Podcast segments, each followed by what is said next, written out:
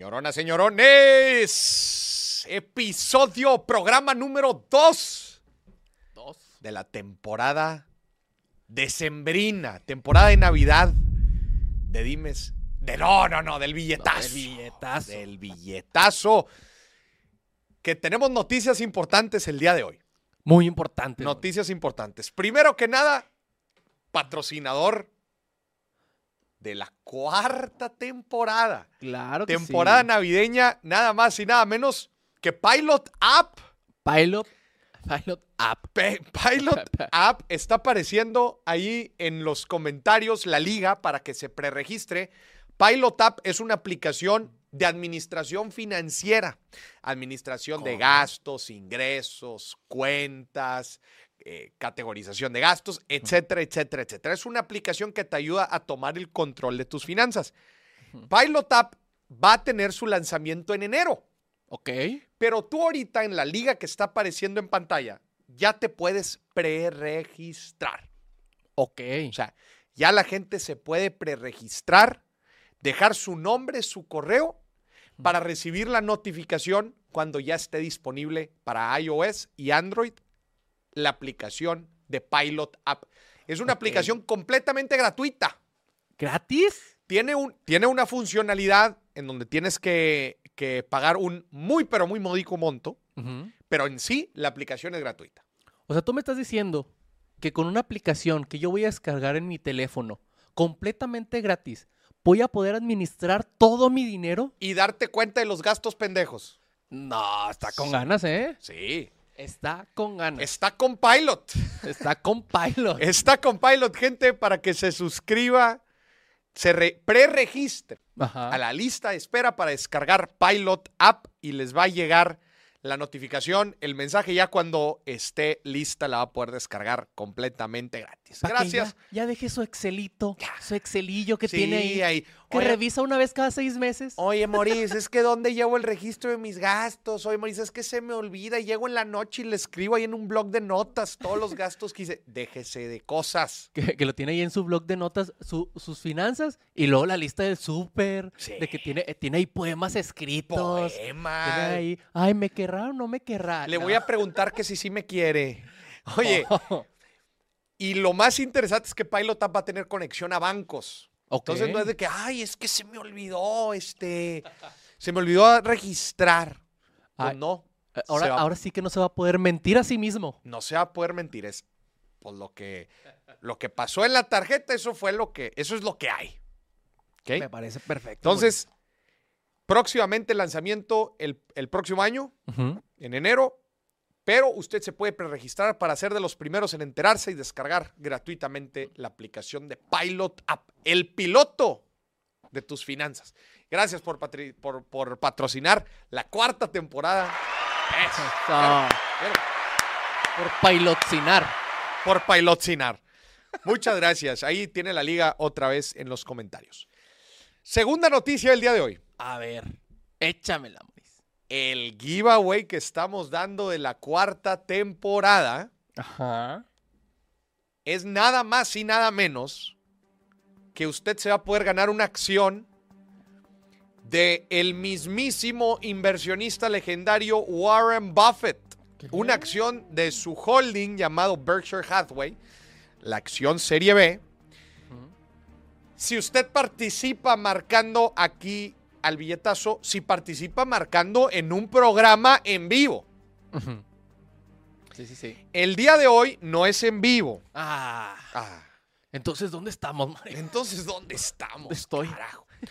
No, el, día, el programa del día de hoy les vamos a explicar la increíble historia de este inversionista legendario llamado Warren Buffett y los consejos de dinero que tiene. Bien. Sabiduría milenaria. Warren Buffett es probablemente el inversionista más exitoso que ha habido en la historia. Ok.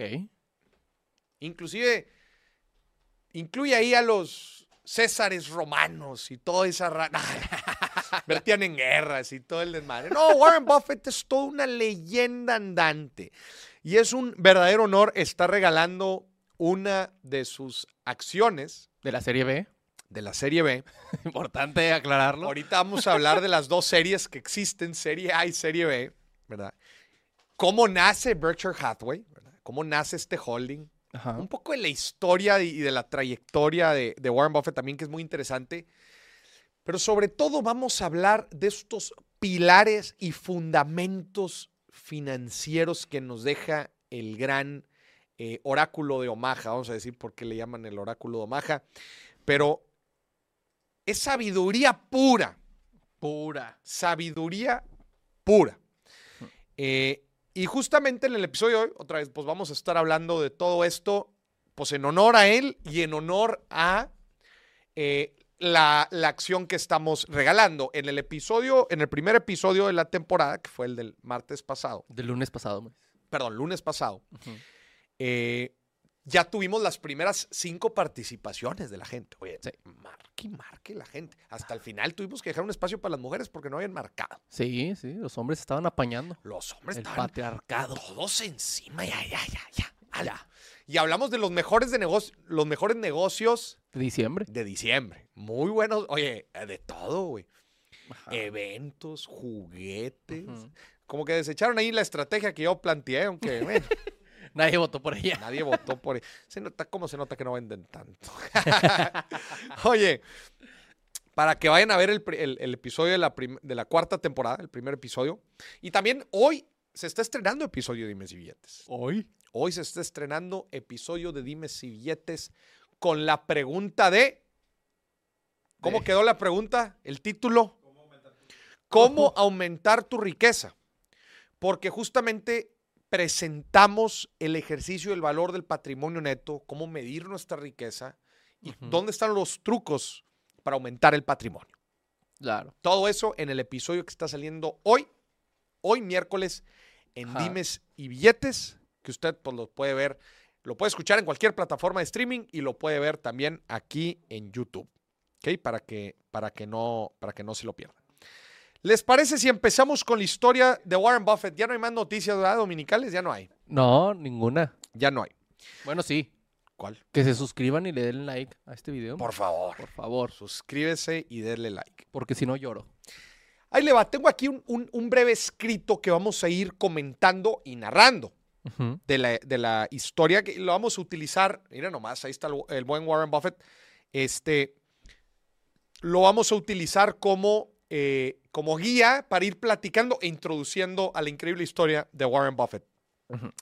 Nacido el 30 de agosto de 1930. Uh, 93 años tiene el compadre. En plena guerra, ¿no? Güey, le reto, le reto a que vean una entrevista. ¿Cuál plena guerra, güey? Sí, había guerra ese año, ¿no? No. A De ver. hecho, era el periodo entre guerras. Ah, por eso. Era el periodo entre guerras. Eh, nacido, eh, perdón, 30 de agosto del 1930, tiene, tiene 93 años. Pero, güey, lo reto a ver una entrevista de este compadre, ahorita, en el 2023. Ajá. Güey, lúcido, cuerdo, te da entrevistas de tres horas con un. Se avienta chascarrillos. Está. Está muy cañón, está muy lúcido, güey. Ok. Muy, muy lúcido. Sigue siendo CEO y presidente de Berkshire Hathaway, que es su empresa. Ahorita vamos a platicar un poco de la historia y cómo se funda. Pero. O sea, es- es- trae un ritmo, güey. Sigue viajando. Está, está muy, muy cabrón. Ok. Muy cabrón. Ya está, que tiene ochenta y tantos. ¿Cómo? Tiene como ochenta y No, tantos. 93. No, 93, sí es cierto. Del 30 al, al 2000, 70. Las Ah, 23. Ay, yo, yo estoy pensando que estamos en 2013. No, güey. Oye, es considerado uno de los inversionistas más exitosos y conocidos del mundo. Nació en, en Omaha, Nebraska, en Estados Unidos. Y desde muy chico, él mostró un interés en el mundo de los negocios y en las inversiones. Hay muchas. Este compadre ha escrito una cantidad de libros im- impresionantes sobre el tema de inversiones, pero él siempre se remonta a sus historias de niño, cuando él vendía chicles, Coca-Colas y periódicos de puerta en puerta. O sea, e- él platica mucho de estas historias, igual que eh, principalmente la parte de los periódicos. A la edad de 11 años, compró sus primeras acciones. Con 11 del años. mercado de valores. A los 11 años, güey. O sea, él estaba. O sea, a los 11 años estás hablando en 1941. Claro. Ahí sí, en medio de la guerra. Sí, sí, sí. Ahí sí, en plena Segunda Guerra Mundial. ¿Qué andabas haciendo todos los 11 años, Moris? A los 11 años, güey. Estás en secundaria, En sec- No, en primaria. En primaria.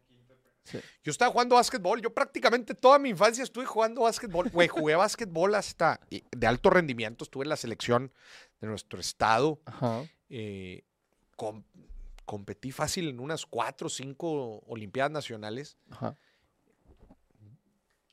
Deporte de alto rendimiento hasta universidad. Ok. Yo le pegué muy, pero muy duro al deporte. Dice, Buffett se graduó de la Universidad de Nebraska, de donde era originario, a los 19 años y fue rechazado por Harvard Business School, o sea, para hacer un posgrado. Después asistió a Columbia, que esto es una, de la- a Columbia Business School, Que este es- esto es una historia bien interesante, porque ahí en Columbia fue alumno de Benjamin Graham. A la gente le suena el nombre Benjamin Graham, el autor del inversionista inteligente, Ujú. The Intelligent Investor. Una Biblia muy fuerte en el tema de inversiones. Sí. Tomote así, ahí lo tengo arriba. Tomote así, muy, muy grande. Conocido también Benjamin Graham como el padre del análisis, del, del análisis fundamental. Y aquí hay dos corrientes bien importantes en el mundo de las inversiones en acciones A ver. que vale la pena mencionar.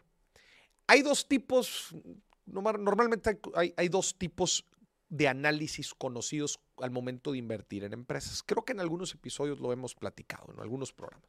Pero tienes el análisis técnico y el análisis fundamental. A ver, explícame. El análisis técnico, también algunos lo conocen como el charteo, es la gente que invierte en acciones en un estilo muy de especulación, Ok. analizando diferentes gráficas y otros indicadores técnicos de las acciones. Por ejemplo, pues, cuánto está cotizando, cuánto ha cotizado en promedio en el, en el, en el pasado, cómo, cómo se están viendo las gráficas del precio. Y utilizan varias métrica- métricas estadísticas para evaluar si es que en el corto plazo va a subir o bajar la acción. Aquí hay un tema importante, el tema del corto plazo. Por eso es muy, muy tema de especulación. Por el otro lado, está el análisis fundamental, que como dice fundamental, evalúa diferentes fundamentos de la empresa para evaluar si es que ese negocio es un buen negocio a largo plazo. Ok. O sea, evalúa cosas, por ejemplo, eh, quién es el, el- el equipo directivo, cuál es la industria en la que está metido, eh, algunos márgenes de rentabilidad, oye, qué tan rentable es el negocio, qué tan endeudado, apalancado, fundamentos de negocio. Hasta el, hasta el mismo modelo de negocio se evalúa. O sea, en pocas palabras, el análisis técnico es un poco más eh, especulativo sobre el precio y las estadísticas que te dice el precio de la acción. Y el fundamental se, in- se involucra más en los fundamentos del negocio. Ok, o sea, una busca a corto plazo ganarle y la otra más a largo plazo. Porque, porque en el que se mete más a los fierros del negocio, a tratar de entender el negocio, no le importa tanto si hoy está cotizando alto o bajo el precio. Quiere enfocarse a entender si es un buen negocio o no. Ya. O sea, se enfoca más en el negocio. Háblame de, de la esencia del negocio, no tanto de, de- del precio de la acción y cómo está subiendo y bajando en el corto plazo. Ajá. Porque eh, justamente eh, el, el- el- el análisis fundamental, como decíamos, se centra más en inversiones de largo plazo. Es decir, quizás hoy el precio está caro o está barato, pero en el largo plazo, si es un buen negocio, vas a ganar. Pero va a perdurar. Va a perdurar y vas a ganar en el tiempo. Ok. Volviendo a la historia de Warren Buffett, Benjamin Graham es uno de los llamado el padre ¿no? del, del análisis fundamental. o el value también, también llamado el value investing, ¿verdad? que es otra técnica también de inversión, Ok. que el value investing o la inversión es de valor, una traducción, eh, eh, eh, traducción literal, value investing también se centra en entender negocios que son buenos negocios, pero que están subvaluados. Por eso se llama an- eh, eh, value investing. Ok. Dime un buen negocio que se está vendiendo por debajo de lo que verdaderamente vale. Qué buena pregunta. Ay, cabrón. Qué buena pregunta. Que si te pones a analizar muchos otros activos de inversión, pues es un fundamento muy general, Sí. ¿no? O sea, por decir algo, busca casas que se ven, busca casas que se estén vendiendo En pues, remate. más, bara- más baratas de lo que esté vendiendo el mercado. Claro. Porque pues entra el fundamento de las inversiones, compra barato Y vende caro. y vende caro. ¿Cómo hacen? eh, ¿Cómo, ¿Cómo le haces para identificar? Ahora extrapolémonos a los negocios. Tú quieres comprar un negocio barato, Ajá. pero que sea bueno. Sí. ¿Cómo le haces? Haces el análisis fundamental, el que acabamos de platicar. Puede ser que el negocio le haga falta cambiarle el equipo directivo. Puede ser que el negocio tenga una mala estrategia de ventas, pero fundamental.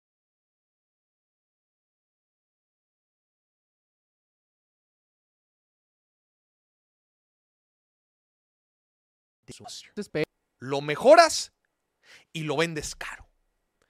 En los bienes raíces también se le conoce como flipping. Ajá. Compras una propiedad barata, que muchas veces está en malas condiciones, la remodelas y la vendes. Sí. ¿Estás de acuerdo? Sí, sí. Bueno, Warren Buffett, Benjamin Graham y el famoso value investing es justamente eso. Comprar empresas que estén subvaluadas, es decir, que se estén vendiendo por debajo de su valor real o intrínseco. Ujú. ¿Ok? Para eso tienen que hacer análisis fundamental, que es otra vez entender los fundamentos del negocio, márgenes, rentabilidad, industria, perspectivas a futuro, demanda, etcétera. Ajá. Hasta aquí me han entendido todos. Todo me bien. has entendido. Sí. Entonces, ahorita es mucho más conocidas, esta, o sea, ya se platica mucho más de estas estrategias de value investing, de compra empresas baratas, pero en esa época fue muy revolucionario. En verdad fueron los primeros que lo hacían y se escribieron una cantidad de libros posteriores sobre esta técnica del value investing Ajá. de las inversiones de análisis de valor. Mira.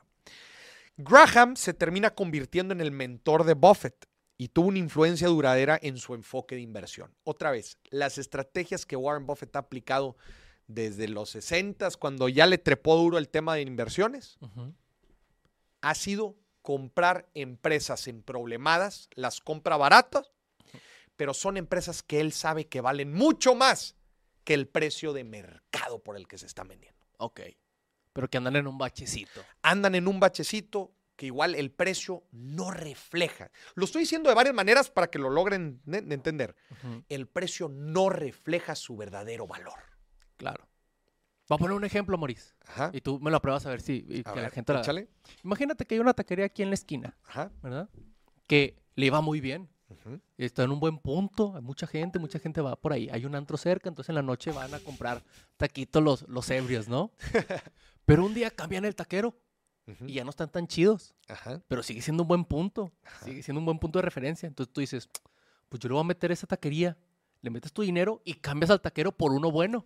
Ahí está. Y ya vale más. ¿Qué hiciste? Hiciste un análisis fundamental Ajá. porque entendiste el negocio de los tacos y dijiste, ese es un buen negocio, nada más está pasando por un momento malo, Sí. pero se estaba vendiendo barato Ajá. porque tuvo una mala perspectiva por el cambio de taquero.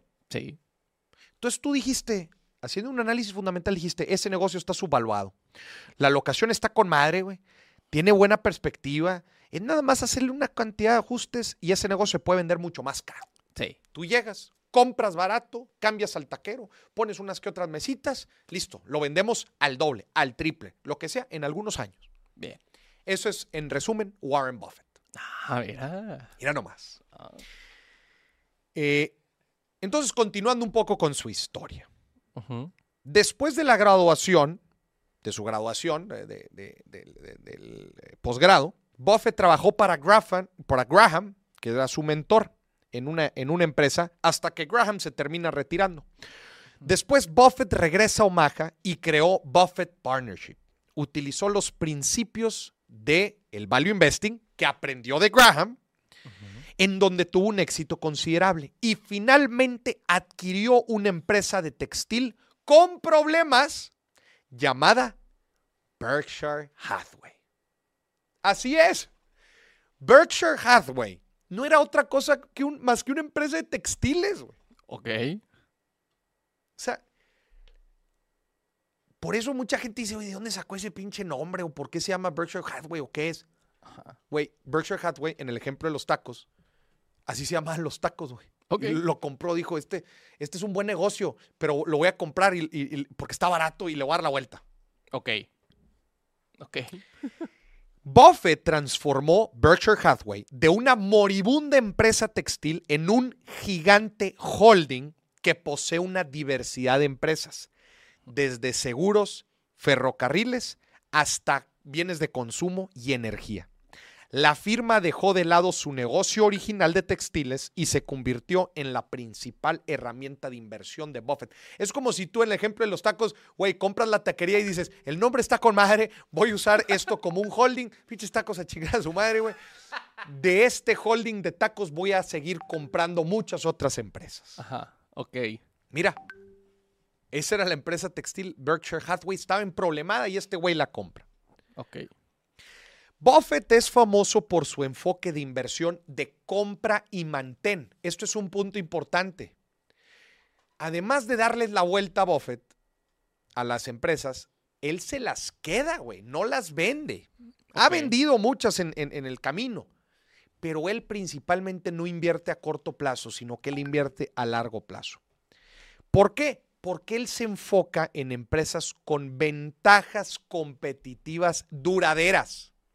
Ok. En el ejemplo de los tacos, ventaja competitiva duradera, la ubicación, güey.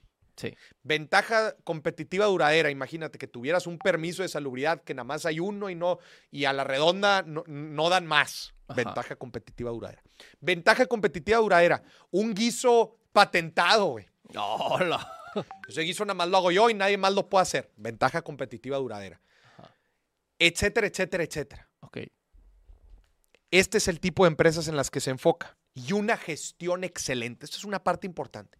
Porque, güey, los directores de la taquería, güey, son unas máquinas asesinas y eso es lo que va a asegurar que se mantenga esa, mantenga esa ventaja competitiva a largo plazo. Su habilidad para escoger ganadores a largo plazo ha resultado en un rendimiento excepcional de las acciones de Berkshire Hathaway a lo largo de los años, haciendo de Buffett uno de los hombres más ricos del mundo. Y es una realidad. Además de su, de su, de su business sense, ¿verdad? su sentido de negocio, Buffett es conocido por su frugalidad personal y su compromiso con la filantropía. Junto con Bill Gates creó The Giving Pledge, una promesa de donar la mayoría de su riqueza a causa filantrópica. Ya cuando se muera, no le queda mucho. Toco madera. Toco madera. Digo, tiene 90. y- Digo, Sí, lo digo sí. con todo el respeto que merece Sí, Warren tiene Buffett. 93 años. Tiene 93 años. Claro. Buffett ha escrito extensamente sobre inversiones y ha sido muy crítico de las estrategias de inversión consideradas especulativas.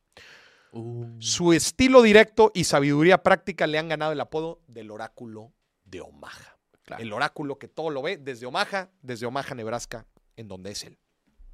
Ponme el portafolio de Berkshire Hathaway. Nada más ahorita decíamos que Berkshire Hathaway era un, un- un holding. Este es, un, este es el, el- el portafolio eh, a- al 6, al mes 6 de junio de este año. Ujú. Mira nomás, ahí no. Oye, la mitad en Apple. Ok. Apple, mira, tiene empresas de todo tipo. ¿ah? Apple, Bank of America, que es un, un banco. Apple, una empresa de tecnología. American. Express, empresa financiera también. Coca-Cola, Chevron, Eh, Kraft, que es de alimentos. Ah, yo pensé que Minecraft. No, HP, también de tecnología. Ajá. Eh, también está Geico, que Geico es de seguros. Si te fijas que son diferentes industrias, pero todos con una ventaja competitiva. Sí.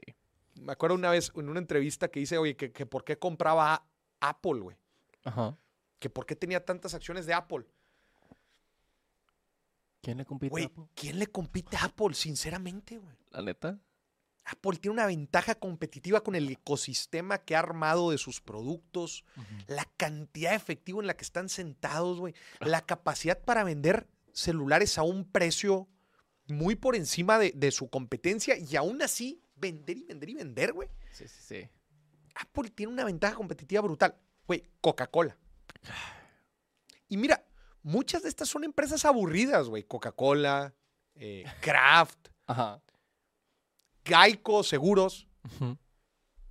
Pero él se enfoca en empresas que tengan alta demanda y una ventaja competitiva en el largo plazo. Largo plazo. Ahí te va uno de los de, la- de los datos más interesantes. Ponme el de la comparativa contra el S&P 500. Digo, al final de cuentas, eh, los inversionistas en bolsa se tienen que comparar contra los rendimientos del S&P, que es el, el- el índice del mercado, las Sí. 500 empresas más grandes de Estados Unidos. Esta es una comparativa de los rendimientos desde el 65, ¿verdad? Hasta el 2022. Eh, las barras verdes es el rendimiento, perdón, eh, el market value, sí, el rendimiento de Berkshire Hathaway Ok. comparado y, y- y los puntos morados son eh, los del S&P 500, los del índice. Ok. Como puedes ver, hay años en donde, en donde Buffett le gana por mucho al índice y hay otros en donde el índice le gana Por mucho también. por mucho. Pero te voy a decir algo. A lo largo de la historia, desde el 65, Ujú. El rendimiento promedio anual de, de Warren Buffett ha sido alrededor del 20% contra el SP en este periodo es alrededor del 10%. O sea, ha Ay, duplicado, ha duplicado al SP 500 al índice en el largo plazo, güey. Eso es importante. Ajá. En el corto plazo muchas veces le pierde, güey, contra el S&P. Difícil ganarle en el corto plazo. Pero en el largo, güey, se lo ha chingado, güey. Sí, sí, sí. 20 contra 10% desde 1965, güey. 1965. O sea, otra vez, Buffett se centra en ana- analizar empresas con el análisis fundamental, que es los fundamentos del negocio, rentabilidad, ventajas competitivas, equipos directivos, etcétera, Ajá. Y se centra en value investing, en comprar empresas subvaluadas que se estén vendiendo por debajo de su valor real, porque él sabe que si él entra, cambia el equipo directivo, cambia algunas que otras cosas, ese negocio puede valer mucho más en el tiempo Claro. que lo que las compró. Sí, sí. Y esa es la fórmula que ha repetido una y otra y otra vez a lo largo del tiempo. Y Buffett tiene una serie de frases muy famosas A ver. Que después de haberles platicado este breve resumen de la historia de Warren Buffett, van a entender cómo es que estas famosas frases se van complementando a lo largo de, de todo lo que hemos platicado. Por ejemplo, una regla de inversión que tiene Warren Buffett. El riesgo viene de no saber lo que estás haciendo. Súper, sí. También se traduce en no inviertas en lo que no sabes. Entonces, cuando, cuando tú le preguntas a Buffett, ¿verdad? En varias entrevistas ha sucedido lo mismo, que le preguntan, oye, ¿estás comprando esta empresa? ¿No se te hace muy riesgosa? Ajá. Él dice, yo estoy protegido porque la estoy comprando por debajo de su valor, de su valor intrínseco. Ajá. Entonces él dice, yo estoy protegido porque sé lo que estoy haciendo. Sé que esta empresa, cambiándole unas que otras cositas, fácilmente la voy a poder vender arriba del valor, arriba del precio. Entonces ahí es donde se centra algo. Ahí te va otra frase también muy importante que tiene que ver con esto del, del valor intrínseco. Precio es lo que pagas, valor es lo que obtienes. güey. Claro. Es una frase súper, súper conocida. Deberíamos de tatuarnos esa frase. güey. Esa frase, güey. Precio es a lo que se está vendiendo, la transacción. Ajá. Pero el valor es relativo. güey. El valor depende del ojo que tengas. ¿Y para qué lo uses? El precio es a lo que se vende la taquería. El valor es porque tú ya viste que esa taquería, güey, mira, le mueves una que otra cosa, güey. Para ti esa taquería puede valer millones, Ajá. ¿Y te la venden en 10 pesos? pero te la venden en 10. Ujú. ¿Qué, Sí, qué- frase? eh, ¿Qué Eh, frase sona, ¿Qué frase zona? Hay otra también que me encanta, güey. Que dice, eh, cuando la marea baja, te das cuenta quién estaba nadando sin traje de baño. claro. Qué fuerte, güey. Aplica para muchas cosas. Sí. Cuando la marea baja, la marea se puede significar una recesión, momentos malos, este, ¿no? La marea baja, te das cuenta quién estaba nadando sin traje de baño. ¿Qué es el traje de baño? Es la protección, la previsión, el haber comprado barato, el estar protegido. Sí, sí. ¿Qué tan seguras tienes tus inversiones? ¿Qué tan seguras tienes o diversificadas tienes tus inversiones? Claro. ¿verdad? Entonces, eh, esta es una frase muy, pero muy buena. Mira, también está.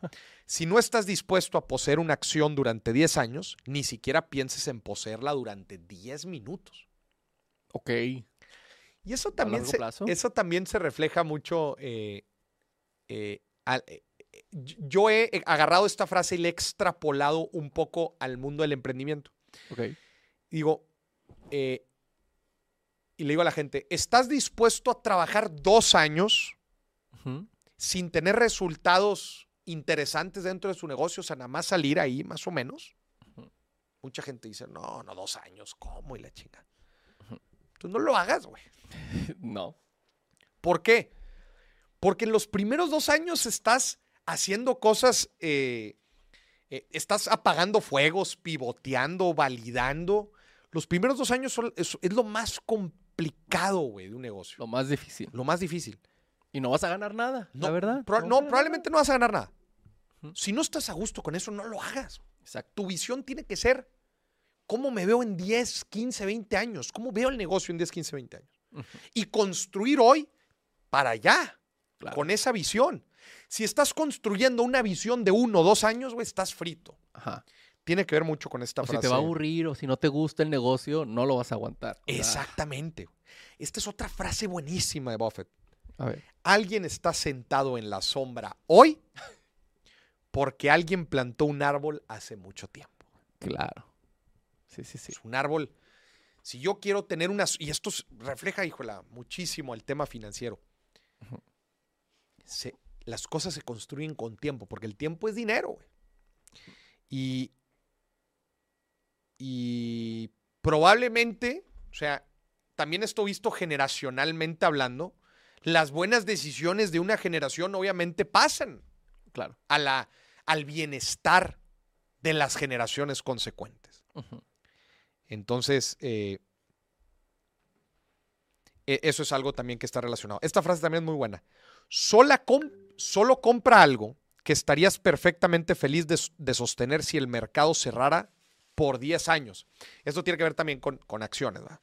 Com- eh, otra vez, eh, desarrollando esta visión de largo plazo. güey. Claro. No, no es que la quiero vender ahorita en chinga. No, no, no. Mejor ni la compres. ¿Para qué? ¿Sabes por qué, güey? ¿Por qué? Esto también inclusive tiene implicaciones, inclusive políticas. güey. A ver. Cuando tú tomas decisiones pensando en el largo plazo. ¿cómo cambian a cuando estás tomando decisiones por el corto plazo? Güey, una administración, un, un gobernador, un presidente, Ajá. que está tomando decisiones para que en el sexenio o en el trienio salgan las cosas, ¿va? Ajá. Y para que me tome la foto y para que eh, salga ahí como que hice algo. Híjole. Imagínate que. Sabemos, sabemos que los principales problemas de una sociedad, de un país, no se solucionan en un sexenio o en un trienio. Claro que. Requiere de una suma Ujú. De diferentes esfuerzos. de esfuerzos interadministrativos, Ujú. de largo plazo. Sí. Lo quieren andar ahí construyendo un tren en, en seis años y se gastan un chorro. Es que Es que lo que pasa, lo quieren acabar en su sexenio y se acaban gastando, no, o sea, no específicamente de ese Ajá. ejemplo, hablando de todos los presidentes, de que se gastan una cantidad de dinero impresionante Claro, en algo que ni siquiera está bien hecho. claro. Otro tema muy fuerte es el de la educación. Ujú. Si yo hoy, claro. como presidente, imagínate, invierto en investigación, en investigadores, en innovación, en, en- en educación, ¿cuándo se van a ver esos resultados? ¿Cuándo? Ah, dos presidentes después. O sea, Ya está más, ¿eh? sí. Tres, cuatro presidentes después. Estás hablando de, de unos 20 años después. Claro. Entonces yo, imagínate como presidente, puedo decidir usar ese dinero para algo que da- va a dar frutos en 20 años o puedo usarlo para algo que va a dar frutos hoy. Durante mi sexenio. Pero, pero seamos sinceros, ¿qué es más importante, güey? ¿El largo plazo? El largo plazo. Pero qué complejo, güey. Los seres humanos nos, nos nos- lo volvemos todavía más complejo. Y la visión a largo plazo es, yo sé que es difícil, güey. Y hay veces cuando te exigen resultados de corto plazo, lo vuelve todavía más complejo, güey. Sí. Pero, También siento yo que. Bueno, no, ya no vamos a meter en política, mejor no, no. pero a ver, aviéntalo. No, es que también siento yo que es tema de, de la, en el específico del gobierno, es tema también de, de la población. Porque como tú dices, le exigimos resultados hoy. Hoy. No le estamos diciendo, hey, queremos invertir Claro. en investigación para que en 20 años nos vaya bien. chi-". No, hoy. Sí. ¿Qué estás haciendo hoy? Imagínate si el presidente sale, si es un balance, ¿va? O sea, Ujú. imagínate que el presidente sale hoy y le digan, oiga, señor presidente, no hizo nada en seis años. Ajá. Imagínate que ya el presidente, no, sí, todo lo invertí en educación. Nos vemos en 20 años y me van a dar las gracias. Le van a mentar la madre. Claro. Decir, Le van a pues mentar tú y la tu madre. investigación se van a la. Ta- también por la incertidumbre, porque, oye, ¿cómo vamos a saber si sí jaló o no? Pues Ajá. ni modo, güey, tienes que esperarte 20 años. Sí. Tiene que ser un balance, no digo que no. A lo que voy es, tendemos a tener una mente cortoplacista y tendemos a darle más valor a lo que va, a lo que se va a mostrar mientras yo esté aquí. Claro. Sí, sí, sí. Pero pues. Pero, pero los problemas de raíz, los más fundamentales, los estructurales, no se solucionan en tres ni seis años. No. Requieren de una, Y una planeación a largo plazo de y una que- y de seguimiento, güey. y De a- seguimiento. ahí es donde está el problema. De seguimiento. No de.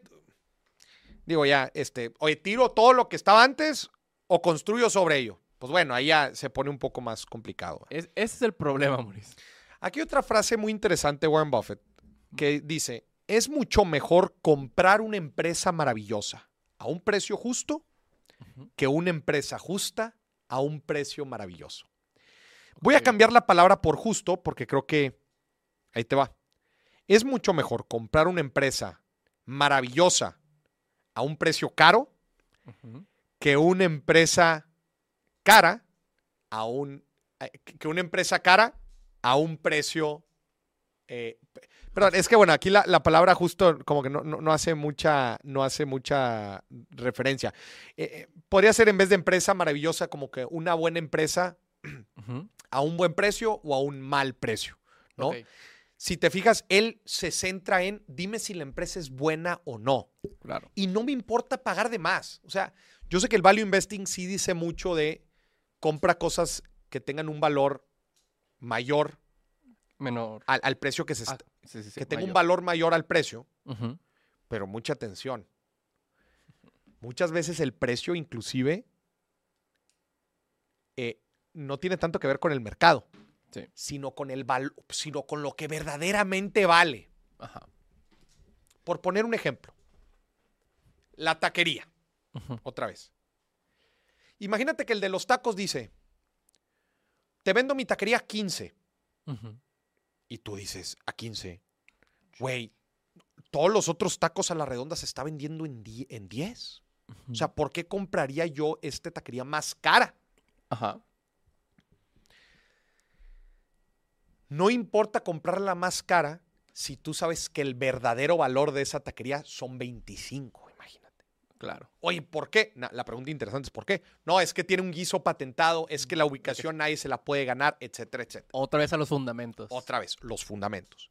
Entonces, no tiene tanto que ver con los precios de mercado, sino tiene que ver con el precio contra el valor. Precio contra valor. That's Claro. it. Para algunos el valor puede ser más o para algunos puede ser valor menos. Es que ya se pone un poco más subjetivo. Ya depende de cada quien, ahora sí. Ya depende, y, y sobre todo, del análisis que haga. Claro.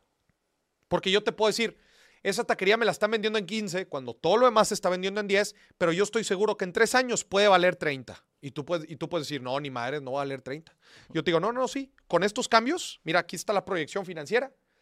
Tráete, vamos a, a sacar el, el- el- el valor de la empresa hoy con esta proyección que estamos haciendo. Y mira, me sale que hoy esta empresa no vale 15, vale 25, con la proyección que ya hice a futuro. Ay, cabrón, dices. Entonces, bajo mis estándares y bajo mi análisis, esta empresa está barata.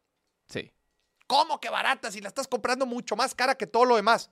Está barata por lo que vale, no por lo que está pidiendo. Y porque no la pienso vender mañana, sino a largo plazo. Ahí está. Claro. Ponme la foto de, mm, del evento anual que hace Warren Buffett. Ujú. Resulta que, este- mándame primero la otra. Resulta que Warren Buffett hace un evento al año, que es como la convención anual de Berkshire Hathaway, o sea, de su holding, Ajá. en donde, como pueden ver ahí, se junta en un estadio en Omaha, Nebraska.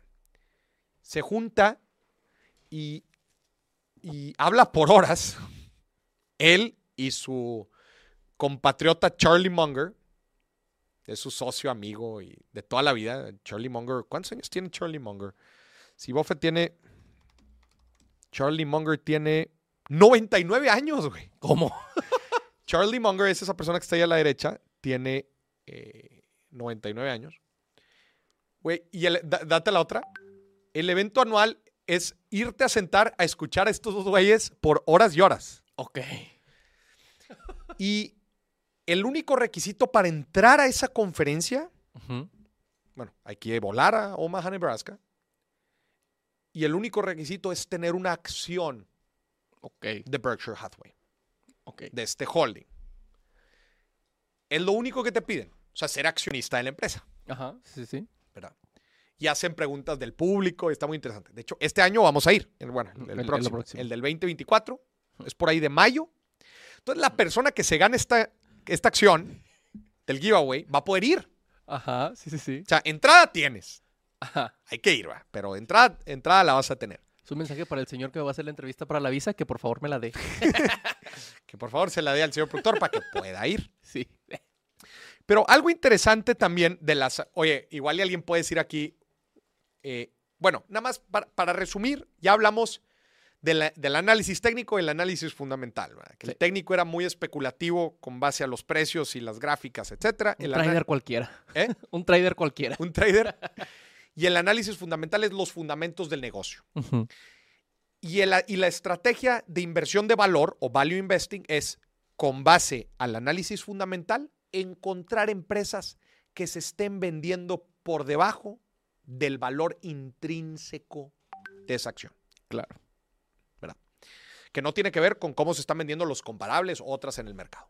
Es nada más. ¿Cuánto me, ¿Cuánto me vendes la taquería? ¿15? Pues bajo mi análisis vale 25. Entonces me la estás vendiendo barata, bajo mi análisis. La compro. Claro. y en el largo plazo tiende a valer 25. La gente aquí puede decir, oye, Maurice, ya me convenciste, voy a comprarme unas acciones eh, de, de Berkshire Hathaway. Me voy a comprar la A.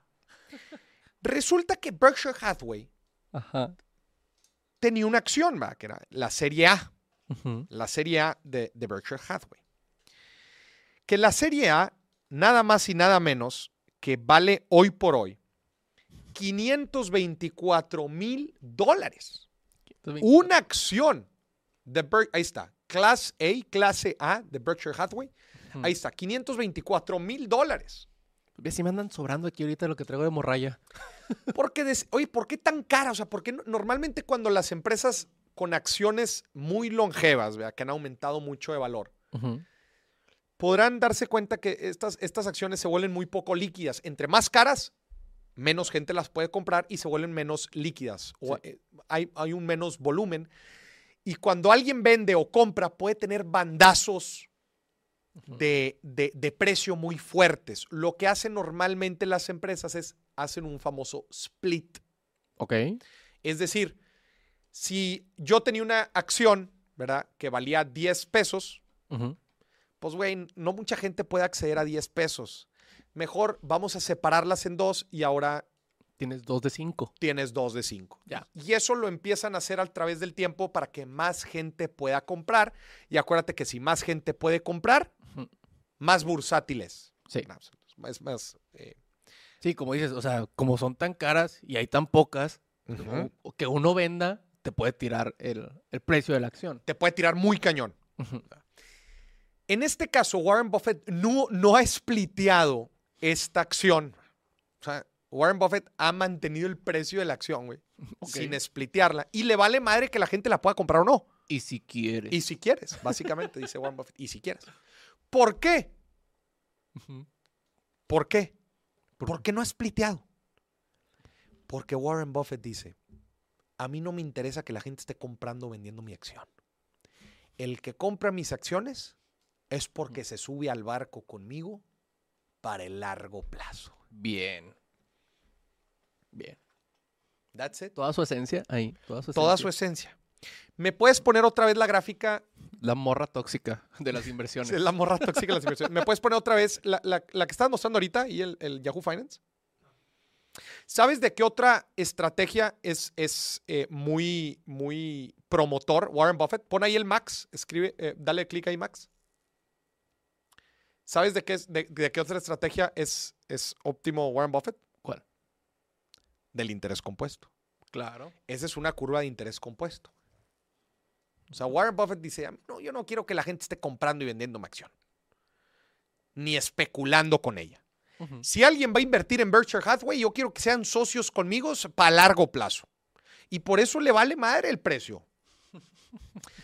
Ya después crearon la Series B. Que es la, serie B, que la serie B está mucho más, eh, mucho más accesible porque pues 345 dólares. Y si le ponen max ahí, pues es prácticamente el, mismo rendimiento que ha tenido la otra, pues, es lo mismo. Eh, Warren Buffett pues dijo, oye, en verdad me gustaría que muchas más personas tuvieran acceso a, a mis estrategias de inversión. Pues, Porque pues porque sí. mil. O sea, pues, ¿cuánta gente te iba a pagar una acción de 500 mil dólares? Sí. Y dijo Buffett, pues hay que abrir, o sea, hay que que más gente pueda tener acceso. Para que los pobres también puedan comprar. Para que los pobres también puedan tener acceso a Berkshire Hathaway y sacan la Series B. Esta es la acción que estamos nosotros eh, rifando. Una serie B. Me voy a comprar una esta semana, Moris. Una seriecita B de Sí. Berkshire, pero es para dejarla. Sí, me lo voy a comprar para ir al evento lo voy a dejar ahí. Para ir al en evento. mi Pero necesitas visa, ¿va? Para ir Me al evento. voy a comprar varias. Voy a comprar dos, fíjate. dos. An- Es más, tres y con aguacate. Tres de aguacate y, Y queso. y queso y... y- Este, este es Warren Buffett. Esperen próximamente el contenido cuando vayamos al evento. Síganme en redes para que vaya- vas, vas a subir. Vamos a hacer un desmadrito. La neta va a estar. Por favor, el señor que me va a entrevistar para la visa, por favor, démela. Por fa- Oye, vas a llegar. Yeah, I'm going to uh, Berkshire Hathaway's uh, annual meeting Sí. in Omaha, Nebraska. Please. Please, now. Muy bien. Pues este programa, este episodio lo, lo, lo, lo detallamos para platicar un poco de la historia de este, uno de los grandes eh, inversionistas de nuestros tiempos y su estrategia de value investing, ¿verdad? De comprar empresas subvaluadas que bajo su análisis estén más baratas de lo que se están vendiendo actualmente. Que al final de cuentas esta estrategia, el value investing, puede, eh, puede aplicarse a muchas otras clases de activos, entre ellas obras de arte, entre ellas eh, bienes raíces. Eh, al final de cuentas es tú bajo tu análisis financiero evaluar los fundamentos con el análisis fundamental, entender bien cómo funciona el negocio, la industria, la empresa en particular, el equipo directivo y decir, no se está vendiendo por el valor intrínseco que podría lograr esta empresa en el largo plazo y todo con, un, con una lupa de cuál es la ventaja competitiva real que esta empresa presenta. Vámonos a las reacciones, que se nos acaba el programa. Moris, yo no sé, digo, no estamos viendo el chat porque esto es grabado, pero yo sé que la gente se está preguntando en este momento, ¿y cómo le hago para comprarla? Ajá. ¿Cómo le haces para comprarla? La compran a través de una casa de bolsa. Bien. Que la casa de bolsa es el intermediario para poder comprar eh, instrumentos financieros bursátiles que, cotizan en bolsa. Eh, pueden utilizar, desde luego, casa de bolsa Finamex. Pueden Ajá. utilizar casa de bolsa Finamex con el código Moris. ¿Qué? No, es que Alan está acá haciendo caras porque ya vio el primer TikTok. ¿Por qué, güey? No, ya vio el primer Ah, TikTok. ya vio el primer Sí, sí, TikTok sí. de las reacciones. Casa de bolsa Finamex, si descargan la aplicación y utilizan el código Moris, les van a aumentar el rendimiento de su primera inversión y ahí también le da la opción de poder comprar acciones de Berkshire Hathaway, que el ticker es B, B mayúscula, BRK, guion B. Ajá. No compren la guion A, No, no. Le, va a, hacer- le va a salir una lana. Le va a decir saldo insuficiente. Le va a salir saldo insuficiente. O Oh. cualquier otra plataforma de casas de bolsa. Oye, Moris, pero para este evento yo necesito vuelo. ¿Necesitas volar? ¿Y Sí, claro. Necesitas volar. Es más, de hecho estamos en fechas en donde es importante eh, hablar de vuelos, güey. ¿Por qué? Porque cierre de año la gente le gusta comprar vuelos, güey. Sí. Y también acuérdense que los vuelos, entre antes los puedas comprar mejor. Es decir, planear bien tus vuelos. Y fíjate que algo, digo, paréntesis, algo que me, que me llama la atención es el tema de la TUA, güey. Ok. Tarifa de uso aeroportuario. Que la gente no sabe qué es la TUA y creo que es importante que la entiendan. A ver. La TUA es, una, es un cobro que hacen los diferentes aeropuertos. Cada aeropuerto tiene su propio cobro. Ok. O sea, cobran, eh, tiene esta, esta, este cargo que lo termina pagando el, el pasajero. Si la gente se mete ahí a comprar, este, a comprar un vuelo, eh, Te sale ahí. te sale el tema de la, de la TUA. Esta TUA cobran los aeropuertos por los diferentes servicios que les ofrecen a los pasajeros. Güey, desde los baños Ok. hasta el servicio de mantenimiento y limpieza. O sea, básicamente es lo que cobran los aeropuertos por operar. Ajá, por mantenerlo bien. Y lo paga cada persona con su boleto. Es obligatorio. Claro. Es obligatorio para poderte subir. Cada aeropuerto cobra una TUA distinta y es variable. güey. Y también, de hecho, varía si es un vuelo nacional o internacional. Güey, algo bien interesante es, ¿te sabes la TUA? Digo, obviamente va cambiando, pero ahorita te platico a, platico a noviembre 2023. güey, Ajá. Los aeropuertos con la TUA más alta en vuelos nacionales. Ay, no. A ver. Zacatecas es el más caro, Ok. 772 pesos de TUA. Culiacán, 739 pesos. Yo ando culiacando para viajar para allá. Y Torreón, 734 pesos. Esto es adicional al boleto. Claro, lo que te cuesta el vuelo más la túa. Pero a ver, si compras, por ejemplo, tu vuelo con Viverobus, te vas a dar cuenta que la TUA puede llegar a representar hasta el 60% del valor total, güey. Sí, sí, O sí. sea, es, es un, es un- es un cargo importante. güey. Y ahí te va los aeropuertos con el TUA más alto a noviembre de vuelos internacionales. A ver.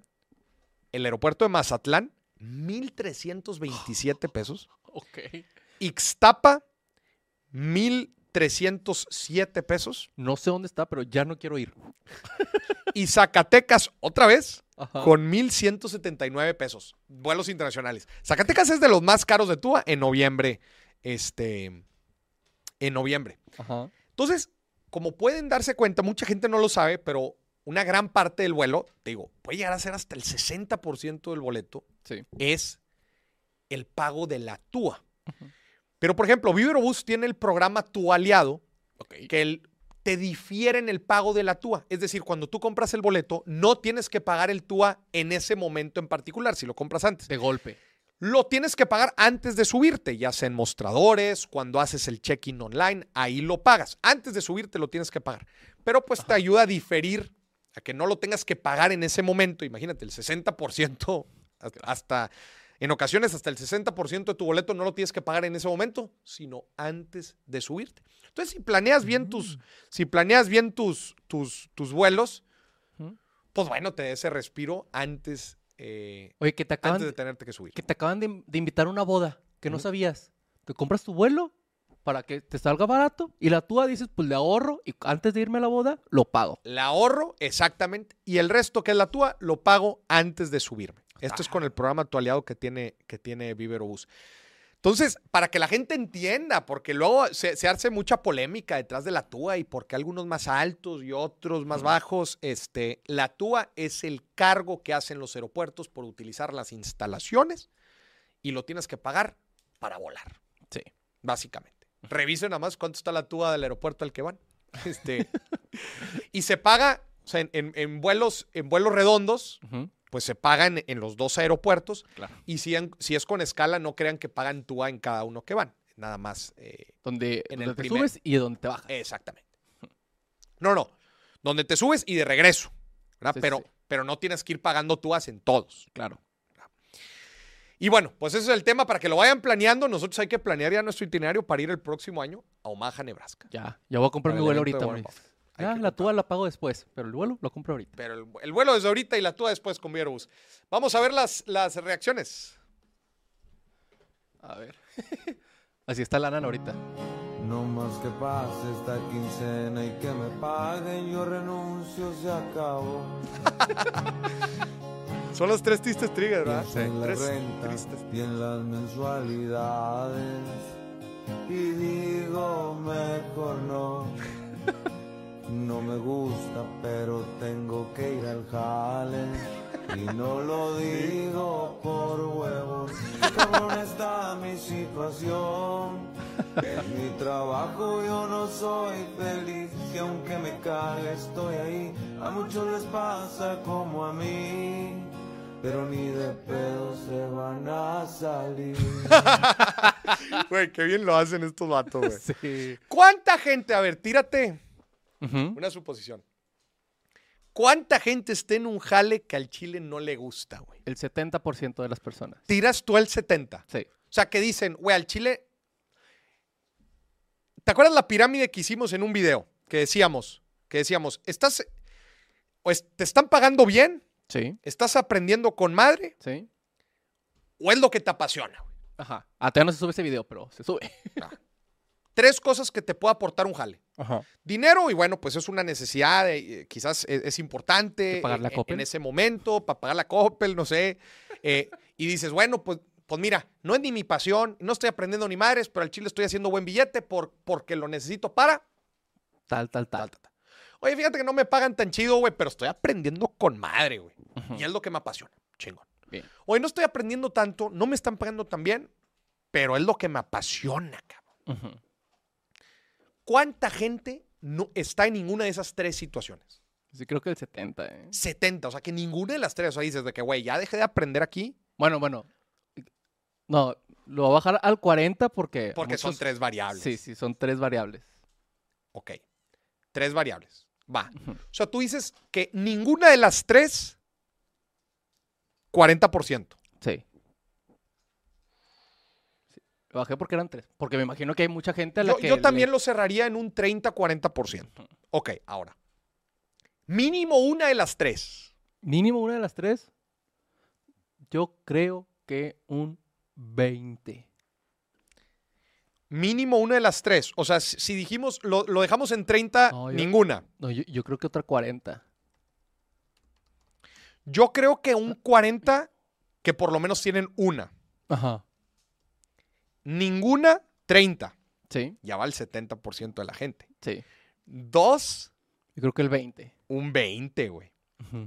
Y al Chile las tres, el 10 restante. Ajá. Y somos los que trabajamos en Maurice Corporation. Maurice Corporation. Entonces, güey, gente, o sea, Y la dan con cara muy en serio. Sí. sí. yo sí creo, o sea, que el 30% de la gente, o sea, ni está ganando chido, ni está aprendiendo y no es lo que le gusta. Sí. El 40% de la gente por lo menos tiene una de esas. El 20% de la gente tiene dos de esas y al Chile solo el 10% de la gente cumple con las tres. De que, güey, me, me embola lo que estoy haciendo, gano buena lana y además estoy aprendiendo un chingo. Sí. Un 10%. Sí, sí. Sí, sí, sí. Sí. Vamos al siguiente. Estamos en el 40, ¿verdad? Nosotros. Vamos al siguiente. García y el motivo por el que hago este video es para localizar a Raúl Jiménez.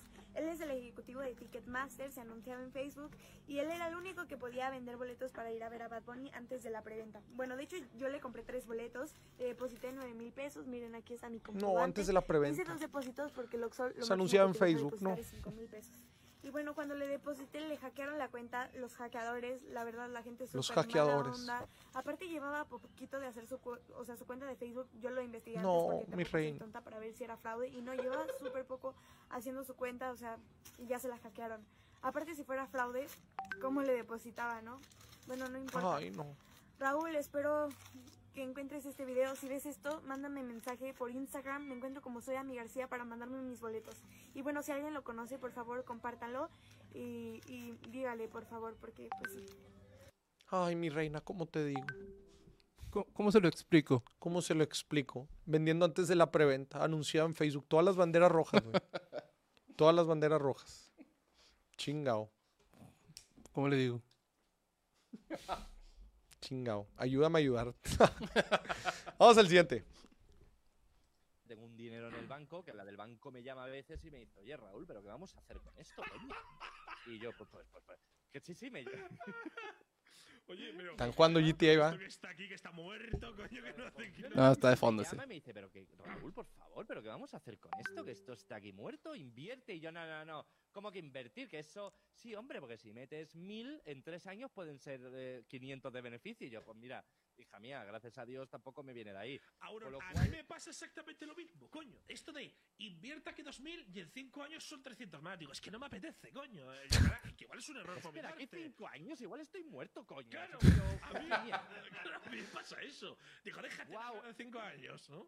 Atención, metí 5.000 euros y han pasado 5 años y he ganado 200 euros y un bocadillo. Y dices, tío, pues poco me parece, ¿no? Ya, ya, ya, O igual los pierdes. O igual te llama y te dice, ¿te acuerdas que metiste 5? Ahora son 3. Tocaría los cojones y digo, no ves, no tendría que haber hecho nada, coño. Te lo he dicho. Güey, como el video de South Park, güey. Claro. Lo tienen ahí, güey. Te lo buscamos en este momento. Pero bueno, sigues en lo que le buscan. A ver, échate el, el otro. Atención al siguiente tuit de Ramiro Marra. La imagen que publicó dice lo siguiente. De no creer, el Monopoly sale 37,15 dólares, es decir, 37.150 pesos argentinos. La caja del juego trae 20.580 pesos en dinero ficticio para jugar. En este momento podrías armarte tu propio Monopoly con pesos argentinos reales y te saldría más barato que comprar el juego. ¿Y vos qué pensás al respecto? No, pero el Monopoly, el Monopoly no trae pesos argentinos, güey. El Monopoly son nada más billetes de 10 y de 50 y así, ¿no? Por eso. O sea, podrías agarrar de 10 argentinos y, o sea, Ya, y jugar igual. con ellos. Sí, sí, sí. No, güey, ese video es lo máximo, güey. Lo máximo, güey. Ajá. Mi abuela me dio un cheque de 100 dólares y papá dice que lo meta al banco para que crezca con el tiempo. Me parece fantástico. Es una buena decisión. Joven, podemos poner el cheque en un fondo mutuo de inversiones. Luego invertiremos las ganancias en una de las cuentas de divisas extranjeras de interés compuesto. Interés compuesto. ¿Qué? Se perdió. Eh, ¿Qué? Se perdió, todo se perdió. ¿Cómo? ¿Qué se perdió? El dinero que invirtió se perdió, perdió, perdió todo.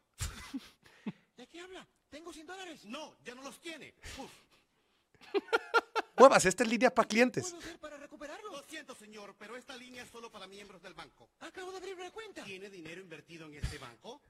No, usted lo acaba de perder. Pues hágase un lado para los que tienen su dinero con nosotros. Próximo. Güey, este video es la mamada, güey. Es la mamada. Vamos a invertir tu dinero en un fondo mutuo de divisas extranjeras con el interés compuesto. Este, Se y perdió. se perdió. ¿Qué? ¿Cómo que se perdió? Ay, güey. ¿Quién te asustó, güey? es que entró alguien aquí y no lo había visto. Qué mamada, güey. No, este video es una joya, güey. Una, una, Es una joya. joya de video. Digo, en realidad es una parodia a lo que ha pasado en muchas crisis financieras, en donde, güey, literal, digo, terminan rescatando a los bancos y, pues, digo, pero mucho, mucho ahorro de la gente se pierde, güey, mucha inversión de la gente se pierde. Entonces, güey, es una parodia decir, ¿En qué se invierte tu lana, güey? En divisas, en de- divisas extranjeras, en fondo mutuo divisas extranjeras. O sea, pinche abstracción así gigante de que, güey, ¿en qué? Pues en nada, en todo y en nada a la vez, güey. Y es de que en una crisis financiera, ¡pum! Se perdió. Se perdió. ¿Cómo que se perdió? ¿Se perdió? Se perdió. Eh, esta es la línea del banco, por favor. Para gente que tiene una cuenta. Acabo de abrir una cuenta. ¿Tiene dinero invertido con nosotros? ¿Tiene dinero invertido con nosotros? Acabo de abrir la cuenta. No, se perdió. Se perdió. Siguiente. Güey, qué gran video. Dale al siguiente. ¿Cuál- ¿Todavía hay otro? A ver, tenemos uno más, creo. Ya era el último. Sí. Gente, acompáñenos próximo lunes, 8 de la noche. Ese sí va a ser en vivo, para que nos acompañe en vivo, nos pueda marcar y participar para ganarse una acción de Berkshire Hathaway, la empresa de Warren Buffett, serie B. Sí. No se lo pierda, por aquí nos vemos y también acuérdese que el, de este fin de semana que viene al otro es el buen fin, así que vamos a estar hablando de eso la próxima semana. Gracias por acompañarnos, dele clic al botoncito de like para que le llegue a más gente y suscríbase al canal. Y que no se les olvide registrarse, preregistrarse para descargar la aplicación de Pilot, Administración Financiera gratuita, la aplicación. Regístrese, le va a llegar un correo cuando ya esté la aplicación disponible. Y gracias por patrocinar la cuarta temporada del Billetazo. Sí, En el chat está apareciendo en este momento la liga. la liga. Gente, que estén muy bien. Bye bye.